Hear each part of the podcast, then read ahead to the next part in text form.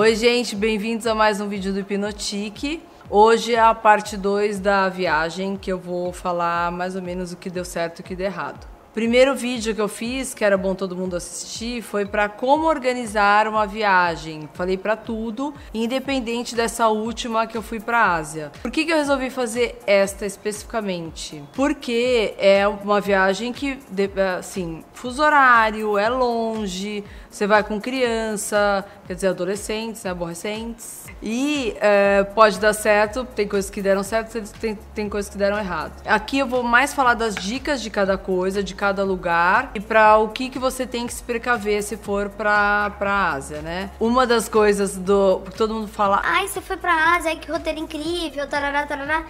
Gente, assim, é... na verdade não é tudo isso, né? Então, mas eu vou falar aqui um pouquinho de cada coisa. Primeira coisa que eu acho que todo mundo tem que pensar é comida. Quando você vai para a Ásia, a comida é sim apimentada, condimentada, é, tem bastante curry, coentro. Então, assim, não adianta você chegar lá e falar, ah, eu quero sem isso, sem aquilo, sem aquilo. É muito difícil. A maioria dos lugares, a comida é assim. Então, você já vai tirando seu cavalinho da chuva se você não gosta. Tem gente que torce o nariz para coentro, né? Eu amo. Aqui em casa todo mundo come é, de tudo, então foi mais fácil e curry acho que é uma delícia. Mas enfim, é uma das dicas uh, que até minha filha tá me ajudando aqui. É a gente, a gente fala que é alérgico a pimenta, pimentão. Aí eles diminuem no pimentão. Se deixar, eles põem pimentão em tudo. Mas o grande fundo de toda a comida de lá é a pimenta, condimento. Então é problemático para quem não gosta. Aí começando por Doha. Eu fui por Doha por, ca... por causa da companhia aérea, que era a Qatar. E para, parava em Doha no fim, acabei gostando do lugar, mas tem lá as suas, as suas coisas que eu não gostei. Mas enfim. Fiquei num hotel maravilhoso chamado Mondrian, um hotel novinho, super bacana, é, mas é bem afastado do centro. O centro de Doha, mercado central, como se fosse aqui uma coisa é, de que faz parte da cidade, é, é aquela coisa para turista tal, é horrível. É horrível, tem batedor de carteira, tem que tomar cuidado para não ser assaltado. A cidade é uma cidade, é um país que é mais assim, é, machista. Eu queria ver a mulherada do empoderamento feminino, que ativista de verdade lá. Meu, ia, ia sofrer demais. Se já me irritou, que não ligo muito, imagina para quem liga muito. Então, assim, é irritante. Eles são super preconceituosos, eles são super machistas, então, assim, é irritante. Principalmente para pessoas que têm mais personalidades, assim, a pessoa que tem. A mulher que tem mais personalidade. Mercadinho horrível, local. Museu de Arte Islâmica maravilhoso. Passeio no deserto maravilhoso. O resto eu não fiz e já fui para Hong Kong. Hong Kong é uma cidade bem bacana porque é tipo uma Nova York, só que lá daquele lado, né? Então, já começando pela, pela cidade. Eu fiquei, já fui duas vezes, eu fiquei uma vez de um lado da Bahia e outra vez do lado de Hong Kong mesmo, que é como se fosse é, é, super perto, você enxerga uma, uma baía da outra e faz o trânsito por metrô. Então, é, dos dois, eu optaria por ficar do lado contrário do, do, de Hong Kong, no bairro, e não lá na cidade, porque a vista de quem está do lado de cá é maravilhosa. Então, do lado de cá, se fosse falar um hotel que tem uma mega vista maravilhosa, já daria de cara o Intercontinental sem pestanejar. Assim. Eu só não fiquei nele porque não tinha lugar. E do lado de lá, a gente ficou no Mandarim Oriental, que é super bem localizado, perto de todas, é como se estivesse na Quinta Avenida de Nova York. É, é uma cidade praticamente vertical, então tudo é shopping tudo shopping, você atravessa a rua por baixo, sempre tudo por baixo, é como se fosse um formigueiro, um labirinto, é muito louco. Mas em, é, quer fazer qualquer coisa, você vai sair desse labirinto sempre dos metrôs e de tudo para atravessar a rua e vai entrar num shopping, porque é sempre assim, 30 e poucos andares, 50 andares e lá você vai subindo. Restaurante, vai pro, vai pro prédio, tudo é prédio, tudo é prédio. Em Hong Kong, então eu já falei os dois é, hotéis que eu ficaria que são bem localizados. E isso assim, já procurei, procurei, procurei, procurei. Tem outros hotéis, lógico, mas esses são os básicos e o que você não vai é, sofrer com, com nada de comida e tudo, porque tem de tudo. Tem um, um restaurante maravilhoso no rooftop que é do outro lado. É, ao contrário do Hong Kong, de Hong Kong, que é um. Eu dei no site também essa dica. uma, uma vista maravilhosa, sempre marcando um jantar para reserva jantar, que é muito mais gostoso você ver todas as, as luzes acesas do outro lado, é a coisa mais linda do mundo. E aí, shopping. Shopping, shopping. Lá eles têm uma, lá eles têm uma rede de lojas super bacanas dentro de um shopping. Uma loja muito legal chamada Lenny Crawford. E ela tem uma. Pela, pelo nome parece careta, né? Mas não é. É uma, uma loja super bacana com uma edição com uma edição bem boa de roupas, de tudo, de multimarca. Tipo uma Barney's de Nova York. Para quem não conhece, que é uma loja super bacana, Selfridges de Londres. Praticamente essa Lenny Crawford é uma loja que tem uma edição de roupa, umas, uma, umas coisas bem bacanas. Eu amo lá. Como se eu fosse toda hora, né, gente? De dois em dois anos, que é longe pra caramba. Aí, é, Hong Kong, o que fazer? Compras, compras e mais compras. É um lugar muito caro para comprar, então quem achar que está comprando lá na hora de converter, é, não compre em Hong Kong. Se tiver a opção de comprar nos Estados Unidos, lá é muito mais caro. Lá é caro mesmo. Assim, se você converter, é quase o preço que a gente paga aqui com imposto, com tudo. Então não vale a pena. E para fazer passeios mais distantes, tem o Buda gigante, que é o que todo mundo faz, que é um Buda maravilhoso, num, num, num bondinho que você sobe a montanha gigante. E a Disney lá, que é muito engraçada, que é sem emoção, mas é engraçada. Não tem montanha russa, nada. Tem, mas é muito assim, sem emoção muito legal também. É, mas praticamente lá é para andar, bater perna, comer e nada demais. É, depois de Hong Kong, a gente foi para Hanoi, no Vietnã, que eu praticamente eu posso falar com a boca cheia que eu odiei Vietnã, odiei. Aí vão vir, né, os todos aqueles, já tô vendo os meus amigos, mas como é lindo, é bucólico, é nhanha, OK, é bucólico se você viajar para fora das cidades, naquelas estradas insuportavelmente perigosas, porque lá não tem lei, não tem regra, não tem nada e chegar em algum lugar longe, normalmente, que aí vai ter aquela vista bucólica, linda, de campos de arroz, com todo aquele povo escravizado praticamente, e tudo imundo, e tudo, é, sabe, não dá para ir num lugar porque só a foto é lindo e aquela vista e aquilo. Tem que ver o contexto geral. Então, assim, as, eu fui para Hanoi é insuportável. Você acha que é tudo sujo, é muita gente, você não consegue atravessar uma rua e vai falar, ah, mas no Brasil também é. Mas lá é como se estivesse numa pobreza generalizada. Aqui tem lugares que você pode sair um pouquinho, né, ir para um lugar. Então, assim, não interessa o hotel que você esteja, porque é uma é, é uma coisa geral. É como se você estivesse no centro de São Paulo, em toda aquela bagunça, multiplicada por gente e sujeira é, junto. Então, tipo assim, odiei. Aí a gente é, foi para Halong Bay, que era três horas e meia de lá para ver aquelas 1.900 ilhas. Meu marido chamou aquilo, parece o Inhabenta da Copenhague. Ele pouco viciado em, em chocolate. Mas assim, a vista é linda, passar a noite no barco ok, enfim, o passeio é maravilhoso, mas a água é suja, não é limpa, não adianta. E tem as cavernas e tem tudo, então lá é bem legal. É, aí a gente viajou por esse Paradise Cruise, que foi muito legal, tem várias opções, mas lá tem 550 mil opções. É, eu, como eu falei no outro vídeo, TripAdvisor, fuça, procura, pesquisa antes de fechar qualquer coisa. É, depois, mais três horas e meia de volta. Depois, segunda cidade foi Shanhip, que a gente adorou, que tem vários templos. Chegar no Camboja é totalmente diferente de chegar no Vietnã. Chegar no Vietnã é traumático, porque o visto é tirado lá mesmo. Você tem que ficar duas, três horas esperando, às vezes, em, em função de férias e tudo. Eles não te dão a mínima.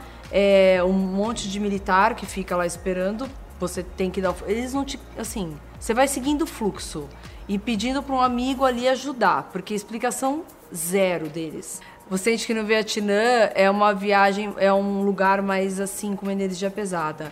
Em compensação, quando você chega no Camboja, é maravilhoso. Assim, parece que está chegando, sei lá, na Bahia. É muito gostoso o clima, as pessoas. É outra história. E, e assim, me surpreendeu porque o Camboja mesmo, além da pobreza, muito mais, mas é muito mais limpo, não tem nem para comparar com o Vietnã, mas é pobre, as pessoas te abordam na rua o tempo todo, mas é mais legal, a energia é mais legal, não sei, é outra história, outra vibes. E de- depois de lá, a gente viajou, a gente foi pros templos e tudo mais. Que lá, o templo que a gente vê na foto, que é aquele, aquela foto com aquele templo gigante, você entra tipo num complexo de templos. Então você visita dentro do templo, tem vários templos. Então você entra naquele complexo que é quase um parque do Ibirapuera. Imagina se entrei pro parque do Ibirapuera. Aí eu vou no Man, vou na Bienal, vou, é tipo isso. Então, dá pra, você vai de carro, né, nos lugares, para, almoça lá também, que tem um restaurante maravilhoso chamado Sala. E aí você visita. É quase tudo a mesma coisa, mas tem o grandão, tem o outro que tem as árvores, tem um outro que é mais vazio. É, e aí você vai passando, vendo toda a história, que é muito bacana. Quer dizer, é traumática, mas é bacana. É, eles sofreram demais, assim, dá dó desse povo. Depois, lá mesmo, é uma viagem que dura o dia inteiro. Você sai, tipo, nove, não precisa sofrer sair do hotel sete horas da manhã. Aí, chegando lá, nove horas da manhã, aí todo mundo tira foto o tempo todo, ninguém vai contemplar o templo. Não pode chegar perto dos monges, que né, tem um povo sem noção, mas isso eles avisam bastante. Mulher, principalmente, não pode para chegar tirar foto. Aí você. A gente passeou o dia inteiro, viu o pôr do sol e foi embora. Lá tem um hotel maravilhoso que eu fiquei, quer dizer, maravilhoso no meu ponto de vista. Tem gente que não gosta. São tipo casas de palafita, é, chama Sala Lodge. É, é tipo um hotel boutique que tem toda a infra de um hotel bacana, a piscina, eles têm um puta bom gosto, assim, a, a mesa do café, o restaurante, mas dentro do seu quarto, o, a sua casinha são casas que você fica na casa, são todas de madeira. Então, como se fosse uma casa antiga, local mesmo. Só que assim, os lençóis maravilhosos, banheiro maravilhoso, é, tudo de primeira qualidade. Só que a casa é de madeira, é como se fosse uma casa na árvore. É lindo o lugar, é lindo. É assim, a energia do lugar é maravilhosa. Tem internet, tem tudo da modernidade, só que você finge que tá no meio do mato, tá, gente? Meio faz de conta. Mas a gente adorou esse hotel. E depois a gente foi para a ilha de Korong. É uma hora, de, uma hora de avião, depois mais uma hora de barco, mas enfim, cheguei numa ilha paradisíaca. O hotel era muito novo, muito bacana. O mar, assim, quem, quem vai para o Nordeste brasileiro, quem vai para Alagoas, quem vai para tudo aqui, já sabe o mar que vai encontrar. Nada que você vá até o Caribe e encontre. Mas o mar de lá, assim, era maravilhoso, realmente. Só que a coisa mais engraçada, não tem peixe.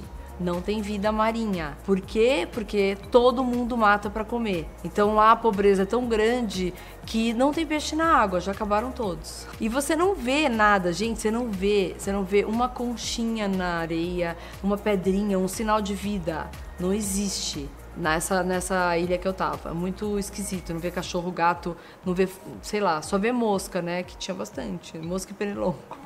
Mas é engraçado como realmente, acho que tudo eles matam para comer, então não tem, não tem, você não vê ali.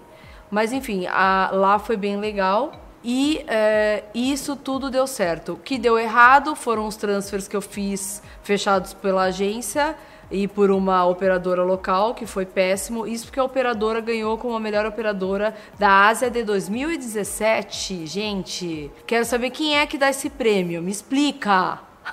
Quem cuida dessas coisas? Não é possível que, juro, uma operadora dessa, que assim, eu não vou nem assim. Deu tudo errado com o transfer. Isso porque eu tava com criança, mala, tudo, periquito, papagaio, enfim. Erraram o caminho, não estavam na hora combinada, as, as vans podres, entendeu? Guia é péssimo, não falava inglês direito. Isso porque eu nem tô pedindo falar português, inglês. Aí te dão um telefone de emergência, você liga, não pega. Ninguém atende, ninguém resolve seu problema. A sorte, assim, por isso, se você não tem dinheiro, se você não fala inglês, se você tá sem internet, sem telefone, acabou. Eu ia ficar num ferry boat lá abandonado com duas crianças, com mala, com meu marido, com ninguém, com ninguém, porque lá a maioria não fala inglês. Eles, eles conseguem se comunicar um pouquinho, se virar, mas é muito difícil achar quem fale inglês fluente para ponto de se resolver uma coisa. Então, coisa mais o que deu certo, o chip local que era Smart 4G, que era uma marca a gente testou todas, tá, gente, para chegar nesse, que foi o, o melhor de todos. A gente comprou chip em todos os lugares que a gente chegou, aeroporto, saia do aeroporto, compra chip. Compra chip com dados e com voz, porque senão está ferrado. Ter sempre o seu dinheiro local em Cambo... É, assim, muito engraçado. No Vietnã é difícil, melhor comprar o dinheiro local. Já em Camboja, eles aceitam dólar, então você já não precisa trocar. A gente chegou por precaução, trocou um monte e não tem necessidade, todo mundo aceita dólar. Os, é, você pode muito bem chegar, organizar a van com o próprio hotel, não precisa pegar a gente nada de viagem. Se você mandar um e-mail para o próprio hotel, você consegue, essa, consegue esse transfer do aeroporto até o hotel. No hotel você consegue é, pedir um guia.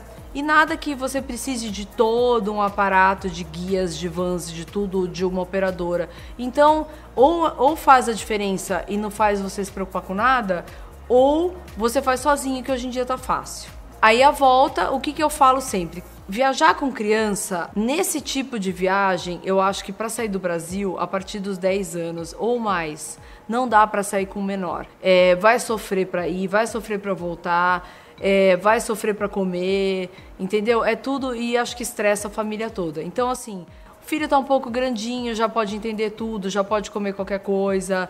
É, se passar mal também, a gente consegue se virar, se comunicar. Agora, criança de colo, e, e mesmo porque é o seguinte, né? São 8 horas ou X ou 12 até um certo lugar que você tem que atravessar. Depois você tem que atravessar com mais 12 horas. Então é bastante voo, são voos longos e é bastante tempo.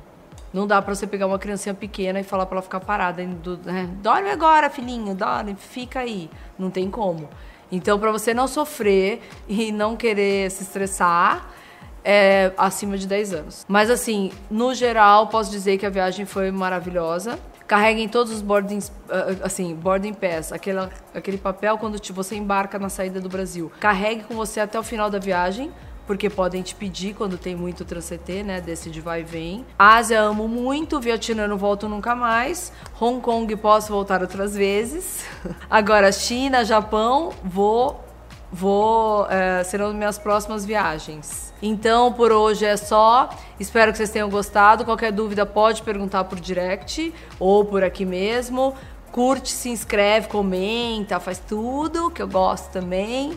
Ou entra lá no site que é o www.hipnotique.com.br. Um beijo, tchau.